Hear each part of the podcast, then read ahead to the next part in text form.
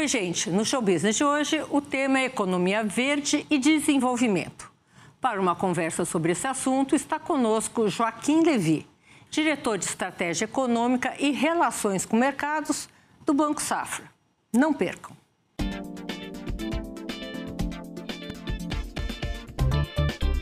Ele foi diretor-geral do Banco Mundial, presidente do BNDES e ministro da Fazenda, com passagens anteriores pelo sistema financeiro. Vamos falar agora com Joaquim Levi, diretor de Estratégia Econômica e Relações com Mercados do Banco Safra. Boa noite, Joaquim. Bem-vindo. Tudo bom? Obrigada pelo seu tempo. Vou fazer, começar com uma perguntinha assim muito fácil, né? A Covid vai continuar e o que, que vai acontecer com o crescimento econômico do mundo? Olha, é provável que a Covid continue se manifestando de formas variadas. É muito difícil fazer prognósticos em relação a ela, né? Está sempre nos surpreendendo. Mas, ah, assim, normalmente o que acontece com um vírus é que ele se enfraquece ao longo do tempo. Então, a gente tem que continuar vigilante, a gente vai continuar tendo que depender das vacinas. Agora estão chegando alguns remédios até, né? É, mas, enfim, vai ser parte da nossa paisagem, mas eu acho que com impacto menor é, em relação ao nosso dia a dia. Bom, é assim, em, em sendo a vaca quadrada, a vaca não é quadrada, que é a Covid, como a gente pode fazer prognósticos para o restante da, do crescimento econômico, consumo de energia, enfim, uma coisa geral no mundo? É possível fazer isso hoje?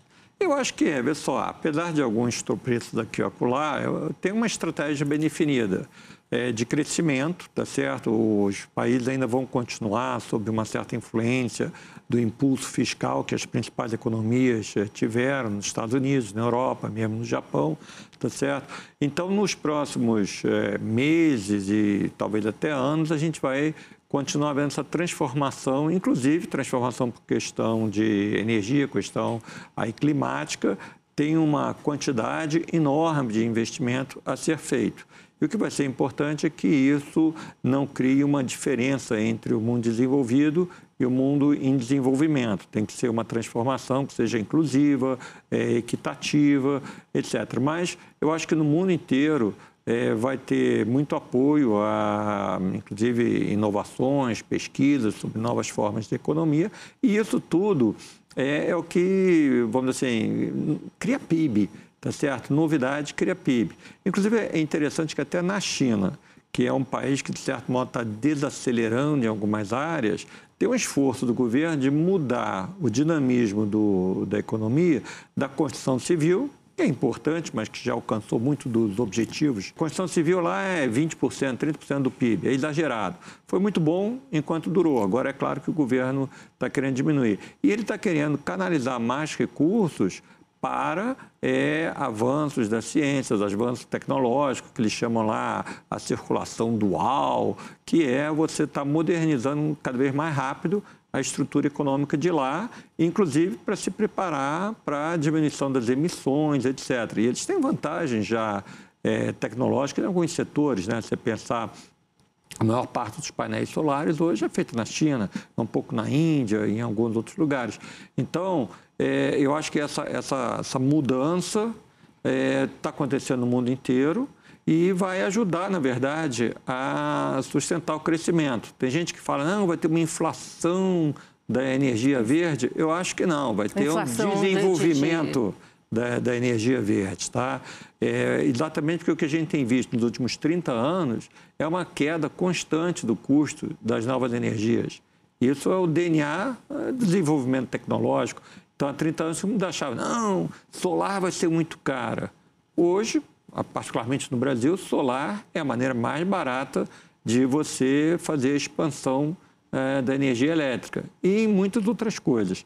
Então, sim, com certo otimismo, eu vejo que a gente tem uma possibilidade de crescimento econômico muito bacana para os próximos anos.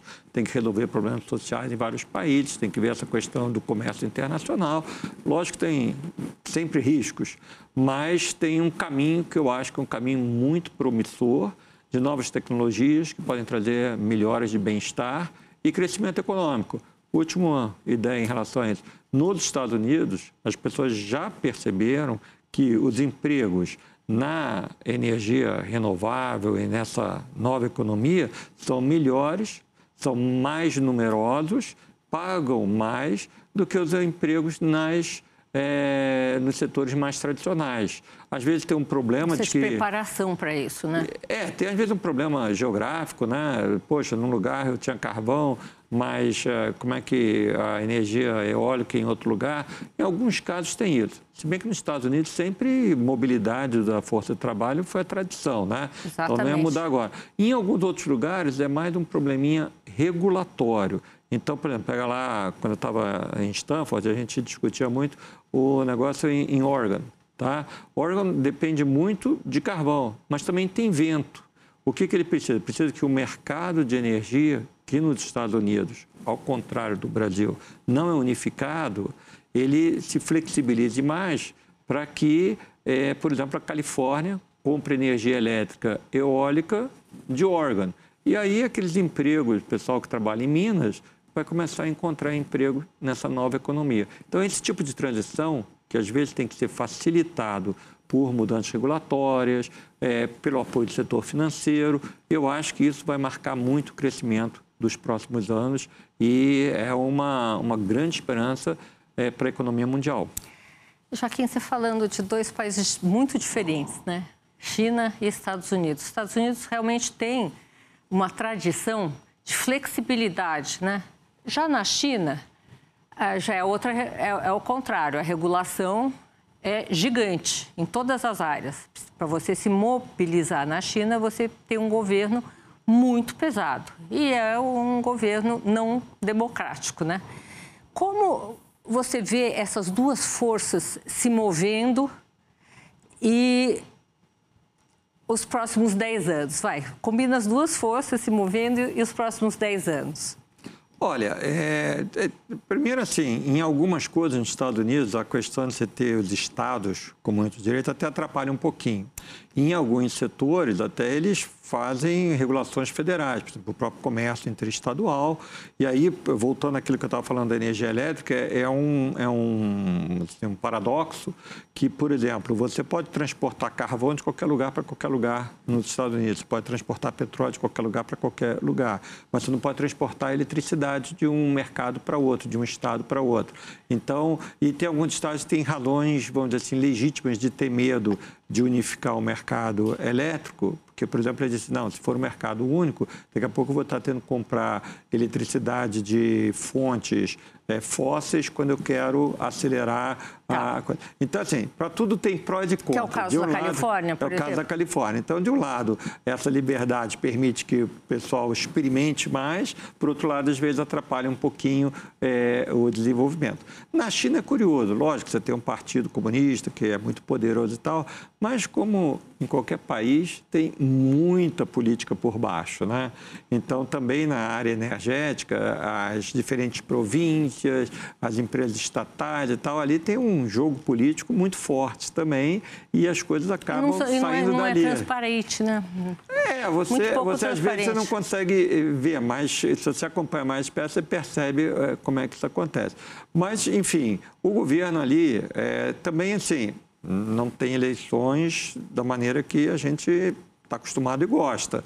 Mas eles sabem que tem que ter uma certa, vamos dizer assim, uma legitimidade. Todo governo no mundo tem que ter uma legitimidade. Desde a época dos imperadores chineses, né, você tinha um mandato do céu que tinha a ver com como é que o povo estava percebendo que as coisas estavam indo.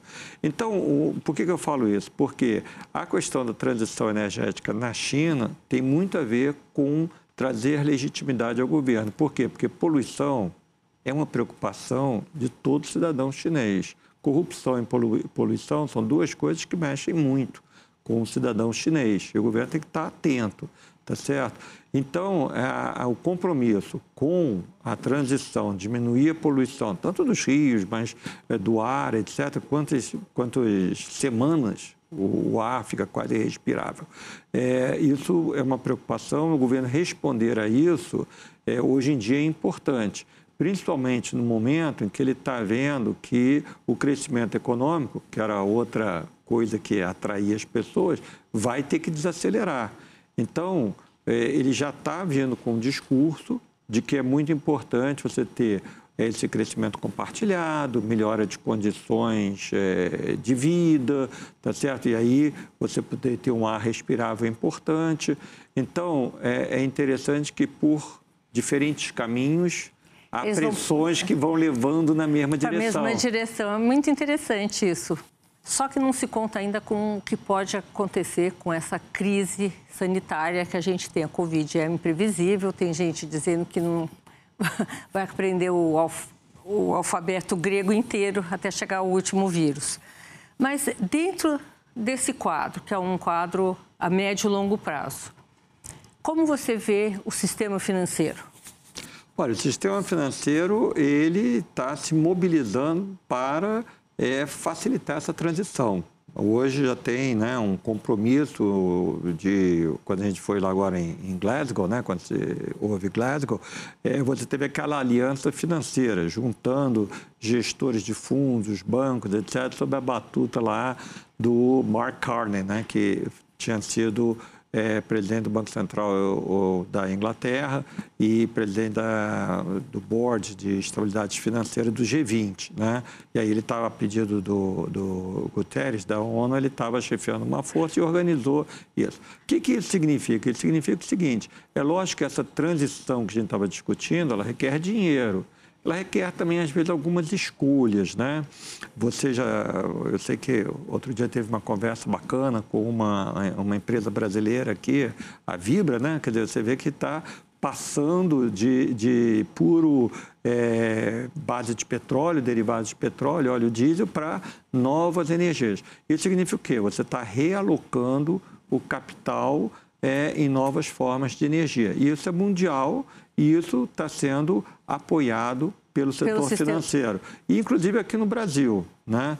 E eu acho que, eu estou num banco, a gente vê isso todo momento. Por exemplo, lá no, no Banco Safra, em que sustentabilidade sempre foi uma coisa muito é, assim do nosso DNA, e a gente está, por exemplo, comparando o nosso portfólio, a nossa carteira de empréstimos, está certo, com a média brasileira. E a gente descobriu que a nossa exposição climática ponderada é muito mais baixa do que a média brasileira. Então, nesse, nessa essa exposição da carteira Você tem a números para isso? Tenho. O último número da Febraban é que 50% da carteira dos bancos brasileiros, 51%, tá certo? É, tem uma exposição climática importante. Exposição tá. climática vai, vai de tudo, né? de desmatamento.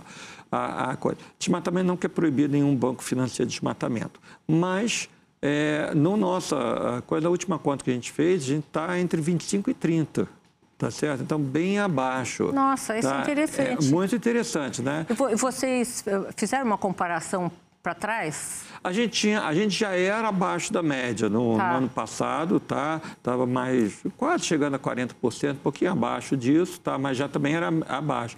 Uh, no, o sistema todo está melhorando. Se você olhar a série da Febraban, era 60 e poucos alguns anos atrás, tá?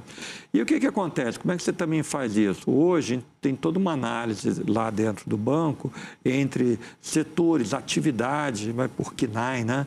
Por atividades que são de alto risco, que a gente não, não chega nem perto, aquelas que são mais restritas, ou seja, você tem que ter todo um, um sistema de avaliação para ver se é um setor que tem um risco, mas se é o tomador, né, a companhia para quem está emprestando, ela segue padrões de mitigação desse risco, de gestão desse risco, tá? Porque tem certas coisas que você não vai poder parar de fazer mas você pode fazer de uma maneira diferente, Gasolina. mais protegida. É, tem, tem, outra, é, tem outras coisas nessa classificação, tem um nome bonito para esse negócio de classificação, que é a taxonomia.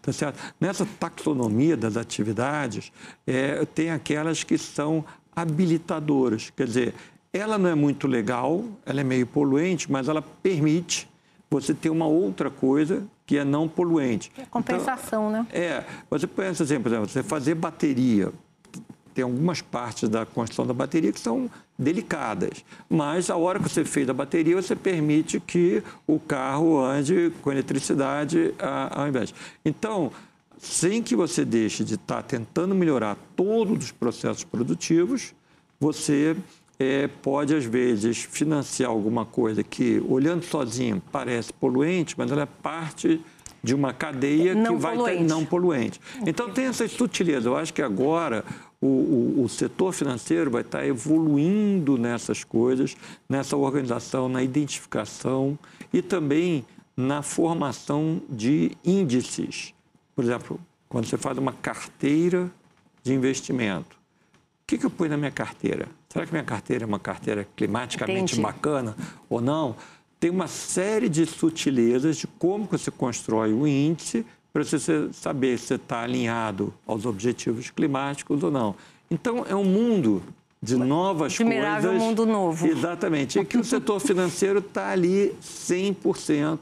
No Brasil é isso, a gente, o SAF trabalha muito perto, não só com outros é. bancos, mas com a Febraban, tá certo? E no lado dos investimentos, e inovando, trazendo ótica, os novos né? produtos. Tá certo? Joaquim, olha lá, estão já me puxando a orelha que eu tenho que fazer é. uma, uma, uma prazo. Eu estava vendo tinha mais tá de 10 minutos, mas vamos ver como é que você administra. Um minutinho só. Olha, no próximo bloco continuamos com nossa conversa com Joaquim Levi, diretor de Estratégia Econômica e Relações com Mercados do Banco Safra.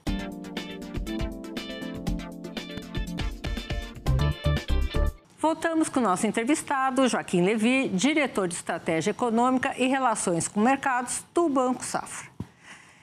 Joaquim, estamos falando sobre mercado financeiro, que já caiu a ficha, vai ter uma conscientização, está tendo, já houve reflexos.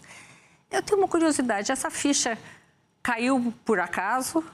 Foi uma, uma exigência do consumidor, do cliente, né? Ah, que está gerando essas transformações no mercado financeiro e qual a velocidade desse sistema?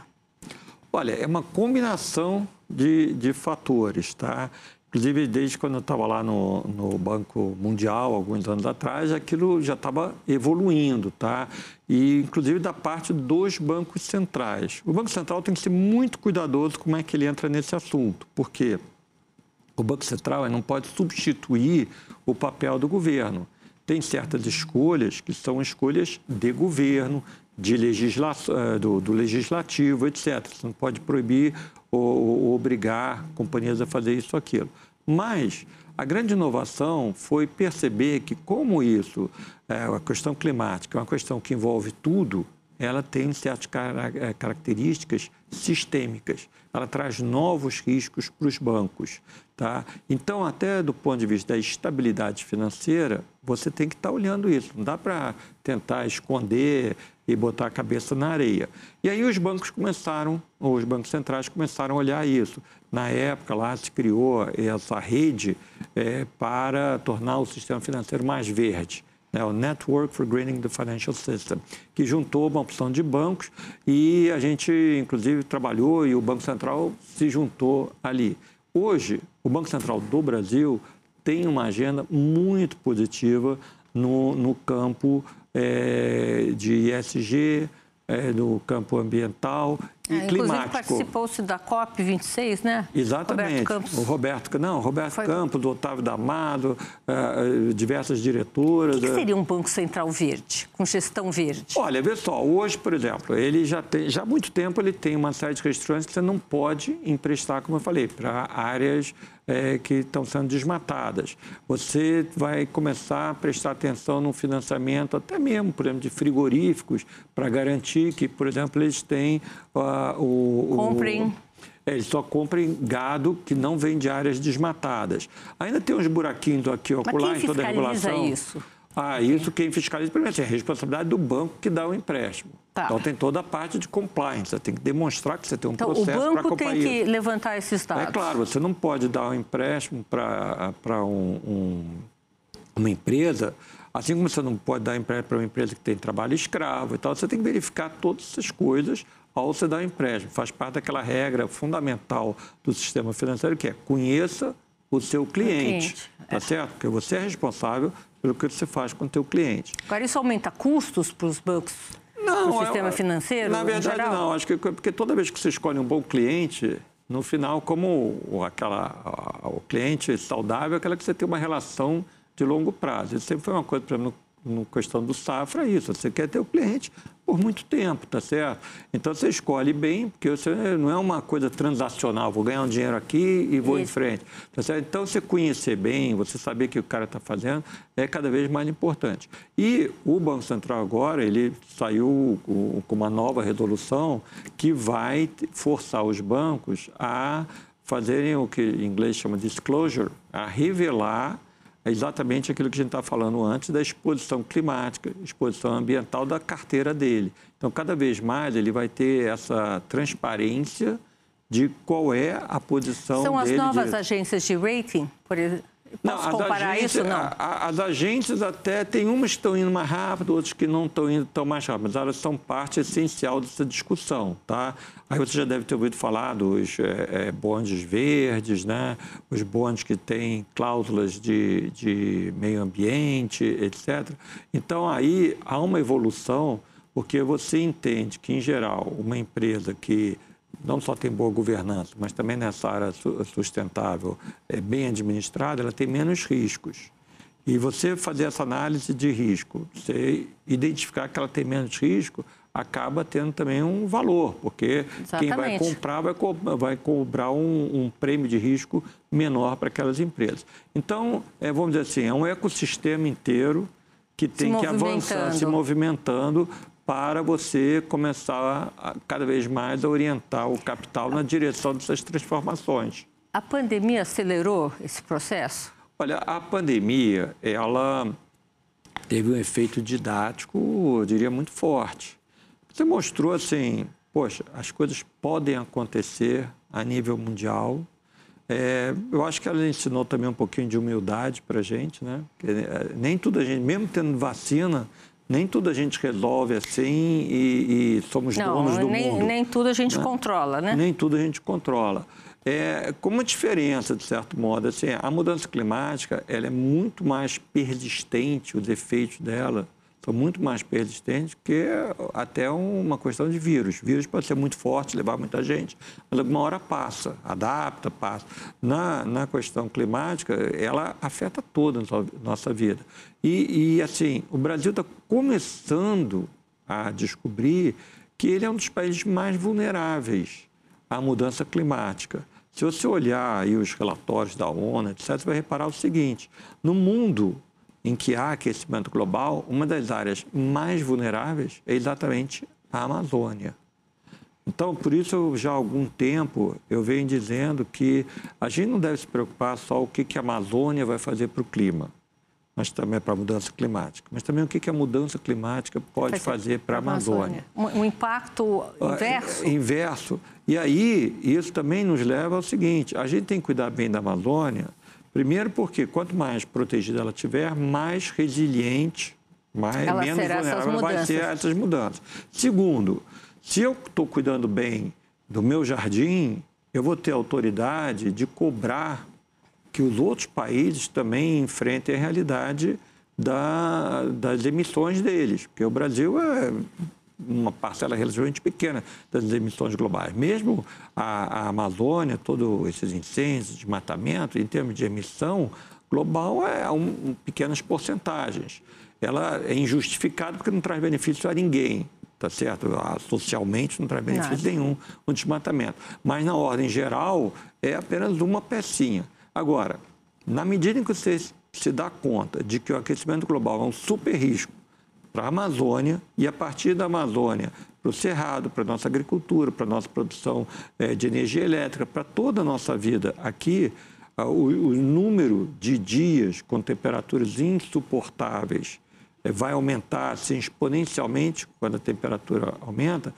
Você diz assim: eu tenho que ter a minha casa em ordem para eu poder ter uma atuação mais forte no mundo para dizer, mundo, pare de poluir, porque você está me machucando. Agora, quem financia manter a floresta em pé? Existe uma. Existe um empurra para lá, empurra para cá, os, os países que já desmataram que são os países mais desenvolvidos, né, já acabaram com as suas florestas, eles se propõem a, a, a financiar, manter a árvore em pé. Agora, prometeram há 10, 10, 10 anos atrás, prometeram agora na COP de novo. Vai acontecer? Olha, em parte, a questão de, de financiar, a gente tem que também pensar o seguinte: olha, tem um custo para financiar? Tem. Mas a grande verdade é que não tem vantagem nenhuma se desmatar. A não. ideia de que você desmatou e aí você criou uma riqueza, está ajudando as pessoas, isso não é verdade, tá certo? Se você reparar, inclusive, próprias, a quantidade de área desmatada que depois é abandonada é enorme, tá certo? A quantidade de área desmatada que tem uma pecuária Mas isso são improdutiva empresas também é grande. grandes, médias ou pequenas que tudo. fazem isso? Tem, tem, tem, em geral, não são, há muitos anos não são mais empresas então. grandes, tá certo? As empresas grandes, às vezes, podem estar envolvidas porque, por exemplo, lá na história de comprar gado que veio de uma, de, área, de uma área... Em geral, não. São empresas médias, pessoas individuais de tamanhos diferentes, de interesses diferentes, tá? Então, assim, é lógico que é bom você ter apoio de para você é, proteger a floresta. Mas você também tem que ter uma atitude que eu não estou ganhando nada, a não ser especulação imobiliária em alguns casos, em desmontar, des, é, desmatar. Tá? Isso nas cidades, a Na cidade, e, imobiliária. E, é, tem, é, imobiliária e, mais geral. Assim, sendo que muitas terras na, na Amazônia, a gente sabe, desde que a gente é criancinha, a gente sabe que essas terras elas não são tão produtivas, o solo não é tão profundo. Algumas até são inundadas periodicamente. Então, assim, desmatar é um negócio que não traz vantagem. O, o real desafio para o Brasil é o seguinte: é lógico que a gente não quer a Amazônia totalmente vazia. Então, você não quer trancar ela totalmente. Você precisa ter gente lá. Um número, qual número ninguém sabe. Se é 25 milhões, 30 milhões, 20. E aí você precisa ter condições de vida para as pessoas que moram lá. E, e o, a grande discussão hoje é que tipo de atividade é autossustentável que elas Exatamente. podem ter. E que tipo de ajuda, que tipo de transferência talvez você tenha que ter para que essas pessoas possam viver lá dignamente com atividades que não impactem negativamente a floresta. Então, essa é a grande discussão de hoje, tá certo? Hoje, o Código Florestal permite desmatamento em 20% da área na Amazônia, né? Exatamente. Você acha que o Código Florestal deveria ser revisto e diminuir essa proporção? Não, eu acho que a, a o, o Diminuir a proporção não seria tão importante, porque mesmo boa parte dessa terra ela não teria utilidade, é, utilidade econômica. Tá certo? Você querer expandir a terra inteira, não é isso, isso não é uma atividade. Se você comparar o que isso gera de riqueza, é, não justifica. A outra coisa, sim, pode-se pensar, e aí você mencionou há pouco é, o interesse até global, de você, vamos dizer assim, você ter aquela terra você preservar e ser um pouco compensado para aquilo. Eu acho que se pode desenvolver o mercado carbono, de carbono né? para isso, exatamente. Tá? Mas, mas isso, assim, em termos do bem-estar da população da região, é uma parte pequena da resposta. Eu acho que a, a resposta maior é que atividade você consegue desenvolver é, que sustenta as pessoas. E elas vão além da plantação. Por exemplo, você pega assim, ah, tem frutas locais que têm é, uma plantação sustentável. O problema a gente sabe muito bem que para você expandir aquilo, você precisa ter uma inserção no mercado mundial. O sucesso do, do açaí é você ter encontrado um mercado, um mercado para ele. E aí é que o Brasil, um pouco com o apoio do governo, os nossos empresários, a nova geração, tem que ir à luta para ir desbravando esses mercados e também ter um apoio em alguns países para a gente poder, poder, entrar e vender as nossas coisas nesses países. que já estão ali me chamando a atenção de novo. Vou te interromper um minutinho, mas eu acho que a gente podia explorar como a iniciativa privada, as empresas privadas estão entrando nesse desenho, né? Que aí isso ficou claro nessa COP26 para todo mundo, a importância da iniciativa privada fazer alguma coisa nesse sentido. Gente, no próximo bloco tem mais conversa com Joaquim Levi, diretor de Estratégia Econômica e Relações com Mercados do Banco. Não saia daí.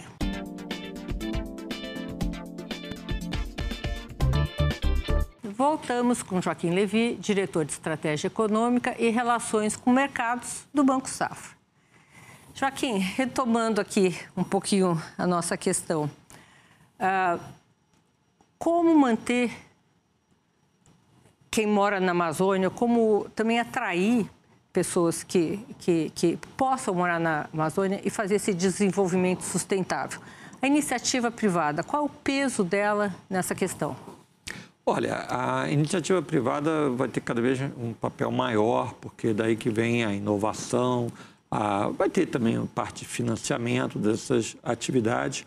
E eh, Assim, quando você pensa uma atividade é, sustentável, é, você tem que pensar assim, qual é o mercado que essa produção vai ter.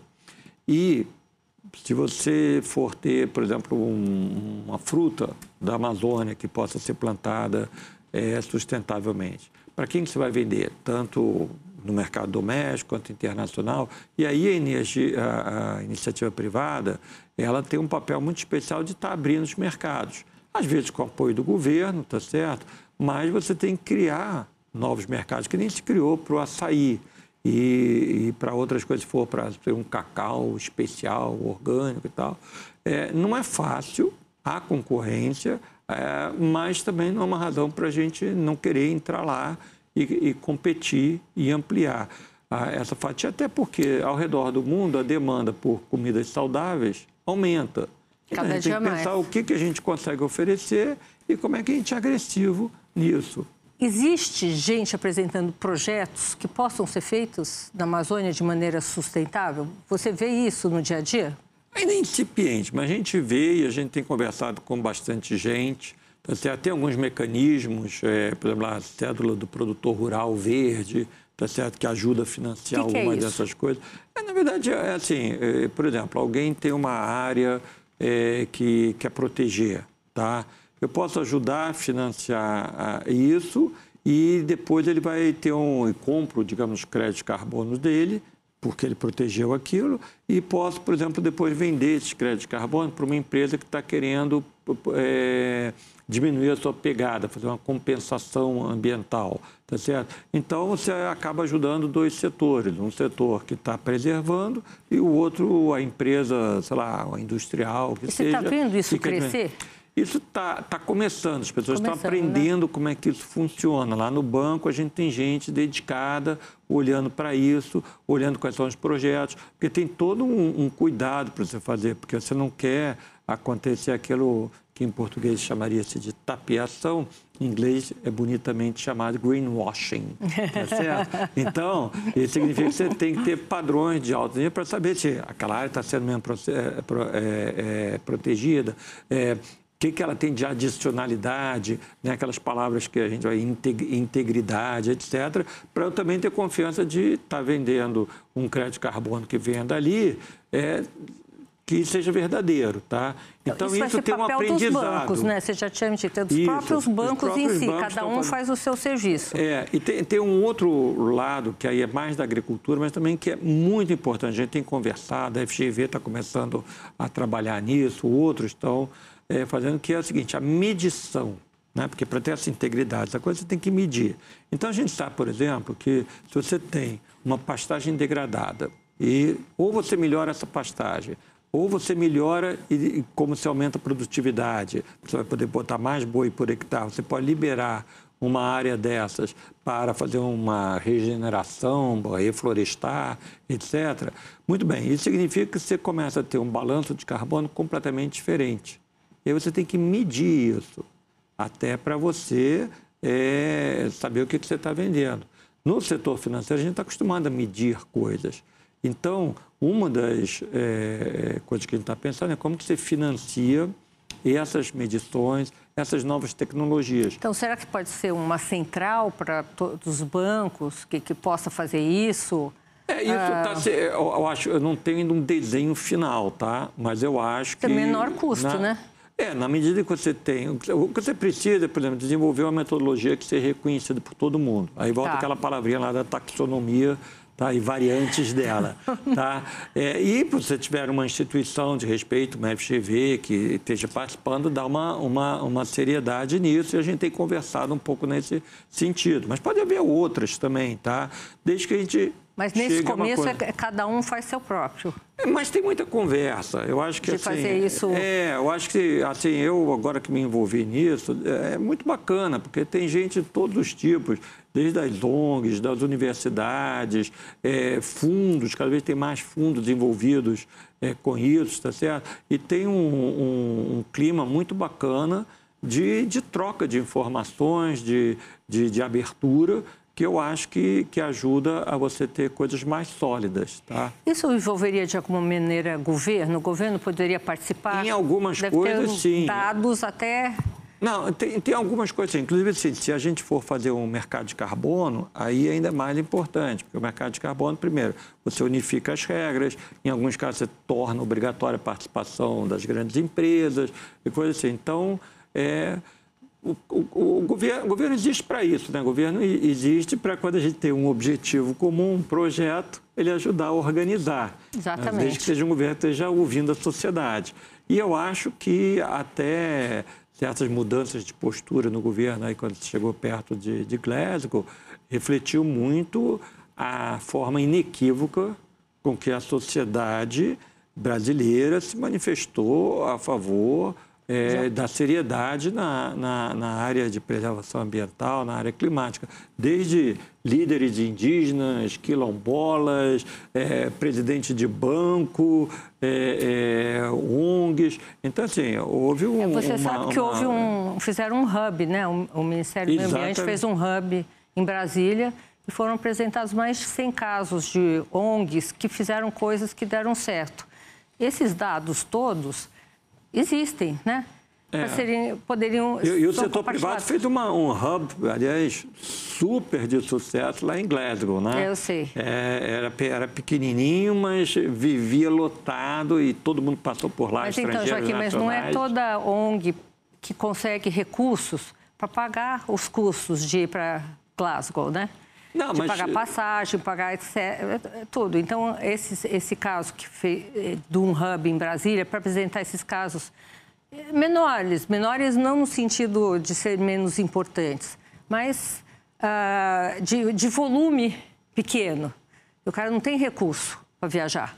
Né? Não, você tem que ter em toda parte e aproveitar a tecnologia, eu acho que isso é verdade. Eu mesmo não fui a, a, a, a Glasgow, Glasgow. acompanhei de perto, participei de algumas sessões, sessões e tal. Etc. Mas daqui a gente usa o que pode. Eu só, só comentei isso porque eu acho que foi impactou bastante o fato que o, o setor privado, sociedade civil, a academia brasileira estava falando uma, uma, uma linguagem muito alinhada, muito aberta, muito positiva uh, lá, é, lá, lá, em Glasgow. Tá? E Glasgow foi um, um, um, hoje, cada vez mais, não é só a reunião lá dos diplomatas, é, é, isso que acontece em volta influencia muito as discussões lá entre os diplomatas. Então, o Brasil está bem representado, pra... faz diferença. E, exatamente. E os, e os, outros países também eh, tiveram a participação das suas iniciativas privadas fortes. Né? A iniciativa privada,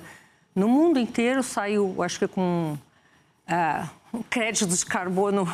E a gente do setor financeiro oferecido. com uma, uma responsabilidade muito grande que a gente está levando a sério e, como eu falei, é no dia a dia, a gente está é, criando novas metodologias lá no, no Safra, por exemplo, de, de avaliação de riscos, se, se, antecipando as mudanças regulatórias que já foram anunciadas, que o, o Banco Central é, já tá, botou em consulta pública e agora é, publicou. Então, acho que, que tem. E isso, isso, um pensamento final é o seguinte: isso, além da questão da floresta amazônica, vai nos ajudar a criar uma pauta de desenvolvimento que eu acho muito positiva. Todo mundo no Brasil já está... O que você acha do crescimento econômico? A gente não, falou, não passou por esse tema aqui no Brasil. Eu Como acho é que, que assim, você tem que ter é, ambições, tá certo?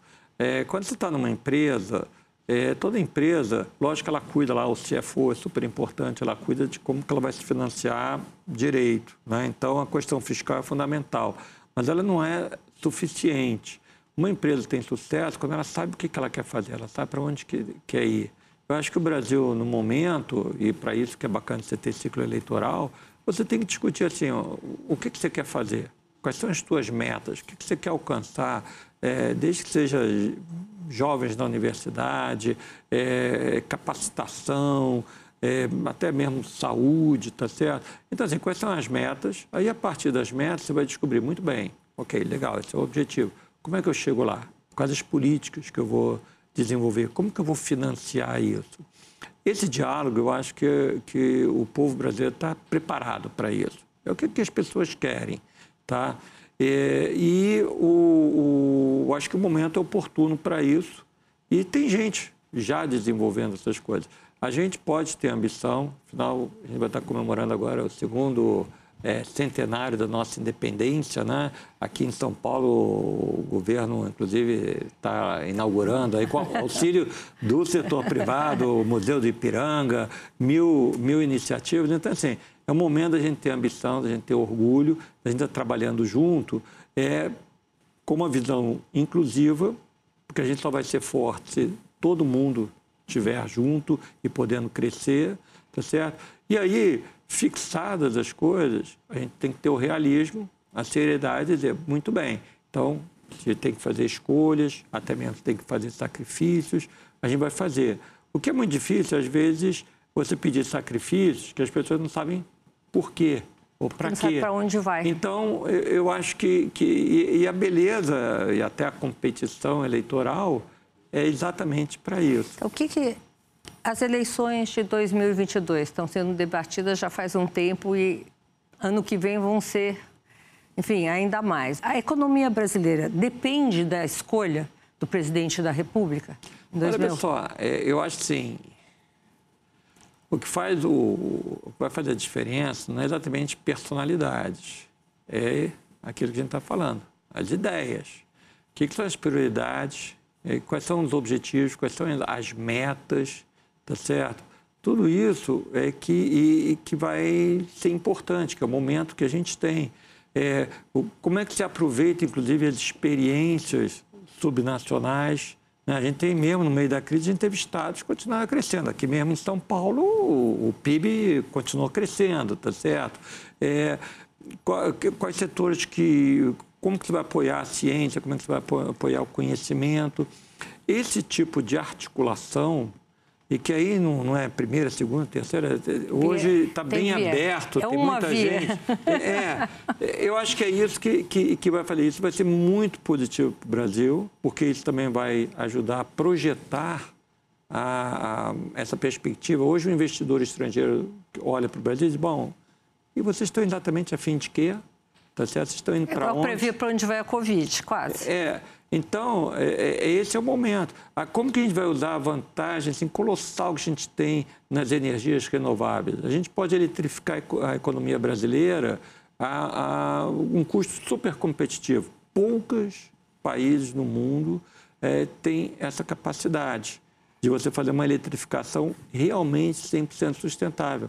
Exatamente. Aqui, é, eólica, eólica no mar, eólica em terra, solar tudo isso pode fazer o Brasil dar um salto.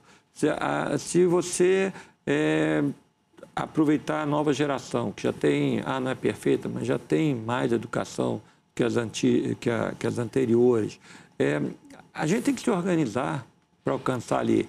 E, lógico, botar ordem na casa no, no, no, no fiscal Isso também. vai dar credibilidade para o país de uma maneira geral, mais segurança, né? Porque é, recentemente eu já estou terminando aqui, já estão me matando.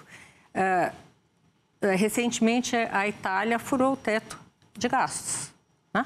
Uhum. E o, a comunidade europeia apoiou. Por quê? Porque ali tinha uma uh, organização que todos conheciam para onde ia. Aqui talvez precise isso, uma maior clareza para onde se vai, para poder, inclusive, sair fora do caminho. É isso, Joaquim? Não sou economista, estou tentando aqui. Não, eu, eu, acho que é assim, se você tem, é, se você tem clareza do, de, de que, que você vai fazer, você encontra os meios. Inclusive, eu te digo assim, olha, é um pouco da minha experiência. É, se você tem uma, uma, uma estratégia bem definida, você tem uma política bem definida, ah, você alcança os seus objetivos de uma maneira muito mais barata. Você Exatamente. vê, aqui a gente tem uma estrutura da SUS, você conseguiu vacinar todo mundo.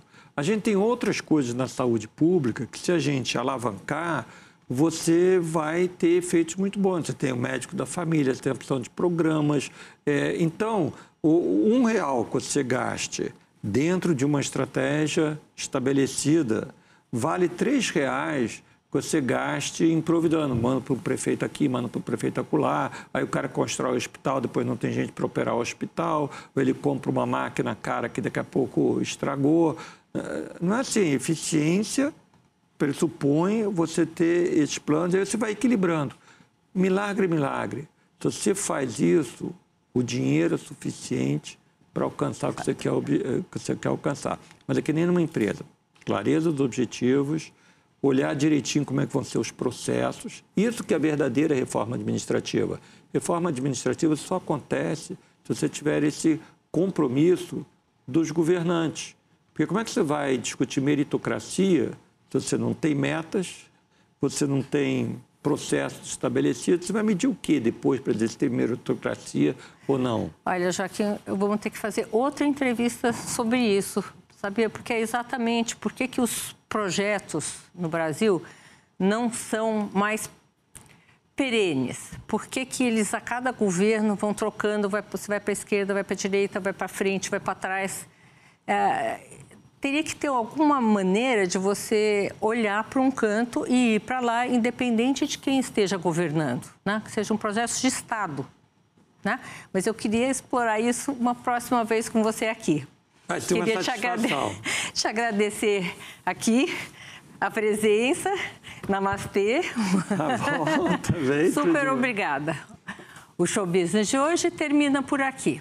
Eu, Sônia Raci, tenho um encontro marcado com você na próxima semana, aqui nos estúdios da Band em São Paulo. Até lá!